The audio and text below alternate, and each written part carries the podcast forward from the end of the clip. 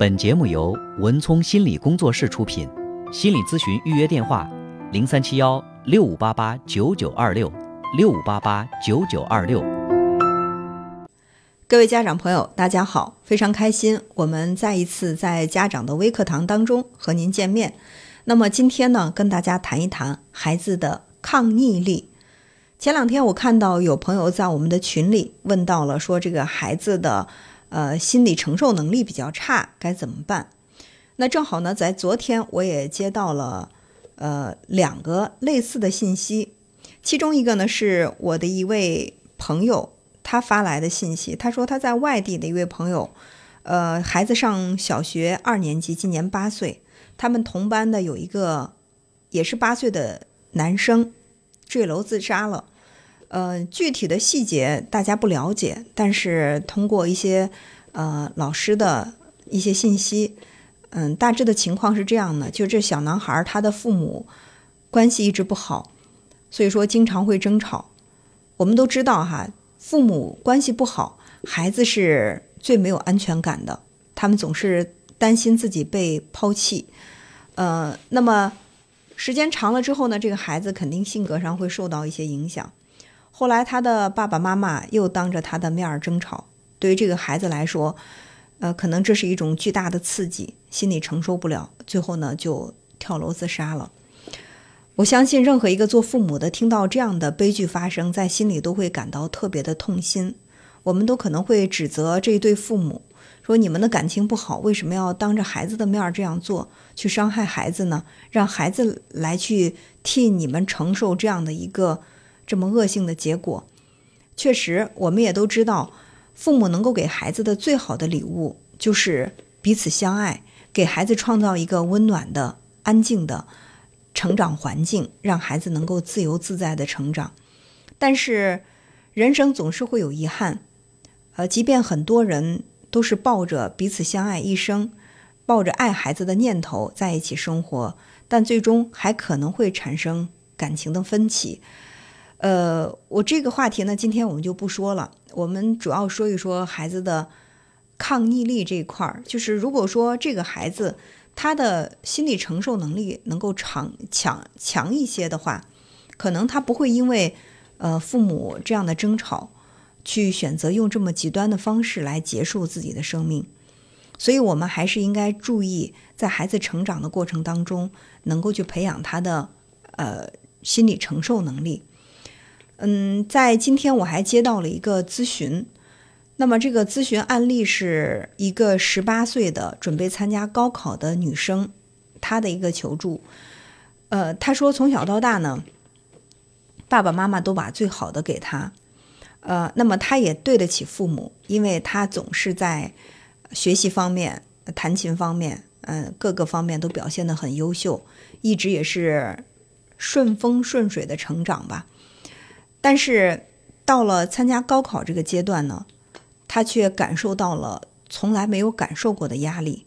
因为在之前的几次考试当中，他发现他越来越不在状态，这就让他慌了神儿。他特别害怕自己考不出一个好的成绩，如果是那样的话，他认为自己没有脸去面对自己的同学、老师，包括自己的父母。因为这么巨大的心理压力，造成了他现在不能够安心的去学习。呃，他说每天都是以泪洗面，啊，动不动呢就会狂哭，泪流不止，也会因为一点小事儿呢对同学大发雷霆，然后同学关系又搞得特别的差。再想一想，万一考得不好该怎么办？就这么长期的去抑郁自己的情绪，集结自己的这种呃不良的情绪。现在他说他感受到了非常强烈的抑郁，然后。其实我就建议他，我说你应该去到医院里求助啊。如果说抑郁的程度比较严重的话，嗯，那他会对我们的身心造成比较严重的影响，呃，那么去就医，甚至呢，在比较严重的状态之下，呃，服用一些抗抑郁的药物，帮助自己来调节，我觉得也是可以的。这要遵守这个医生给你的一些治疗的建议。这孩子他接受不了，他说。像他这样的小孩是不可能去医院看心理科的，呃，像他这样的孩子是不允许让自己的生活当中出现有不如别人的地方的，所以他在拼命的去跟自己较劲，这就让我感到特别的担忧。我就在想，这样的一个孩子如此的追求完美，他不允许自己的生活当中有任何的呃不如他人的地方。一旦他的这个高考成绩不是特别理想的话，他该怎么来面对以后的生活呢？就是我们平时看到有一些孩子非常非常的强大，啊，方方面面都很优秀，是很多人嘴里别人家的孩子，但是他们却会突然之间做出让我们大跌眼镜的一些行为，比如说他们会选择极端的方式结束自己的生命，或者说突然之间呢自暴自弃。我身边还有一位朋友，他的孩子一直学习特别的优秀，当然他也是一个对孩子要求很严格的人。就是在一次竞赛当中，嗯，他的孩子失利了。就是这个，呃，竞赛本来是想要拿金奖的，结果拿到了第三名。其实，在很多人看来，这也是一个不错的名次了。但是，这小孩他接受不了，就因为这一次竞赛的失利，坚决要退学，不再去上学了。那家长不管怎么劝，他都觉得自己没脸见人。他认为第三名这样的成绩就没脸见人了。可见他不管在心里面有多么强的成就感，他想获得很高的成就，但是他的抗逆力很差，那他依然是脆弱的，不敢面对失败，同样是脆弱的。那通过这些案例，我们应该明白，其实决定一个孩子，呃，发展的空间大小，并不取决于他考了一个多么好的大学，因为有很多呃社会名流非常成功的人士。他们并不是在非常出色的大学里毕业的，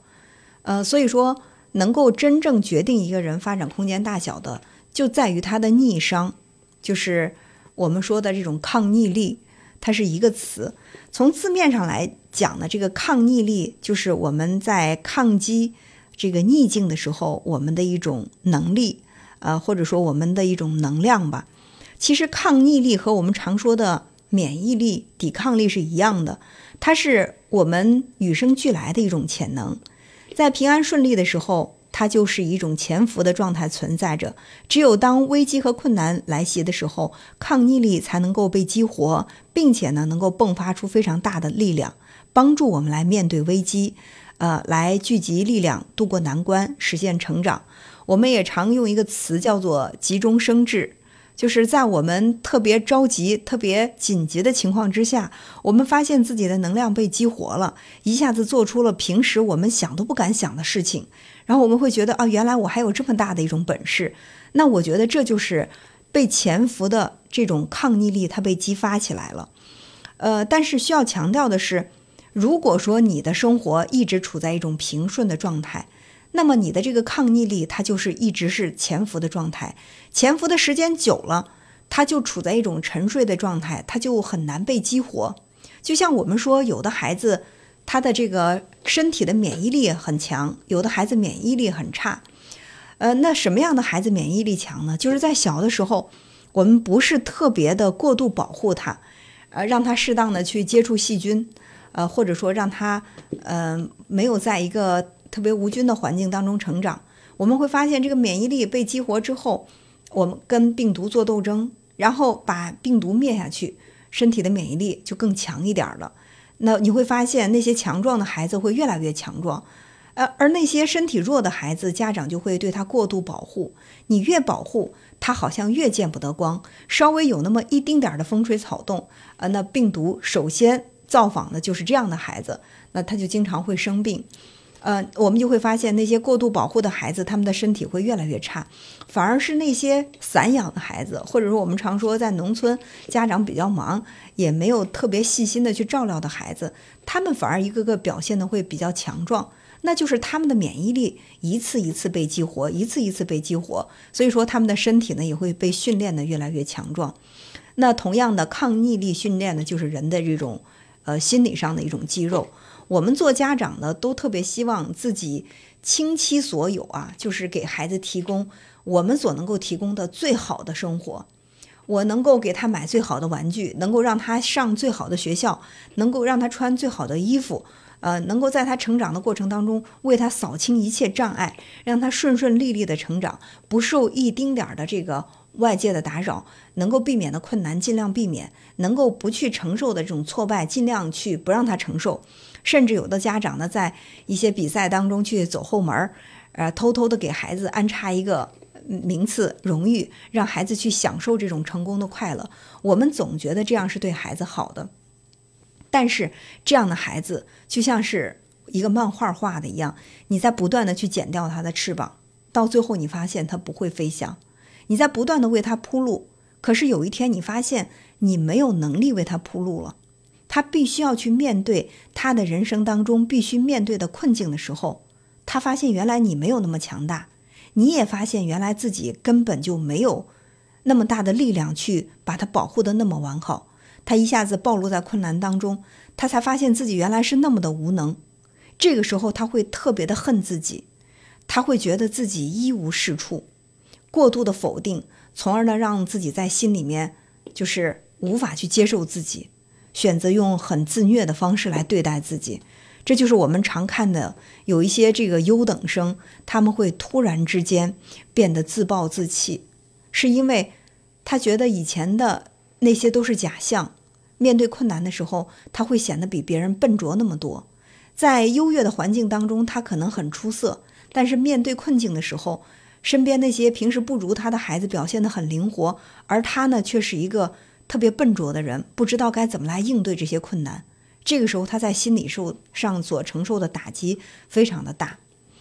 那可能很多家长也会说啊，说那，嗯，其实我也是很注重孩子的这个逆商的训练的。你比如说，在孩子一两岁刚刚学走路的时候，他摔倒了，我都不去扶他呀，我就会对他说：“宝贝儿，加油，你是最棒的，你一定可以站起来的。”然后呢，这个孩子就颤颤悠悠地站起来，我就给他鼓掌说：“哎呀，你太棒了，从哪儿跌倒从哪儿站起来，你就是英雄。”这难道不是对他逆商的训练吗？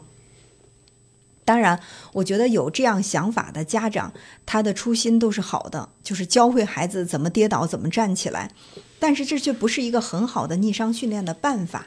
这会让孩子在心里特别的无助，他们甚至会产生怀疑，觉得你不够爱他。我们试想一下，我们大人的力量是不是比孩子要大得多？当我们当众摔倒的时候，我们特别的疼，身边都是自己的亲人，我们是不是特别渴望亲人朋友能够赶快过来把我们拉起来，然后安抚安抚我们，说：“哎，是不是摔疼了？没事儿吧？”我们需要的是这个。其实孩子跟我们一样，他也需要的是这个。所以在他跌倒的时候，你在旁边的袖手旁旁观，根本不是很好的一种训练他逆商的方式。更好的做法是什么呢？就是把这个孩子从地上。拉起来，抱在怀里，给他安抚。等他平静下来的时候，去问这个孩子：“刚才为什么跌倒了？是因为迈的步子太大了，还是说脚底下有障碍物你没有看到被绊倒了呢？”我们来寻找一下原因。那下次再遇到这样的情况，是不是就不容易被跌倒了呢？那我想，这个也是对孩子逆商的一种训练。我们对孩子的逆商训练，并不是帮他扫清障碍，不让他跌倒，而是我们能够让他自己找到如何避免受伤和跌倒的方式，他自己能够回避危险，比你把这个危险替他清除掉，那对孩子更加的有帮助。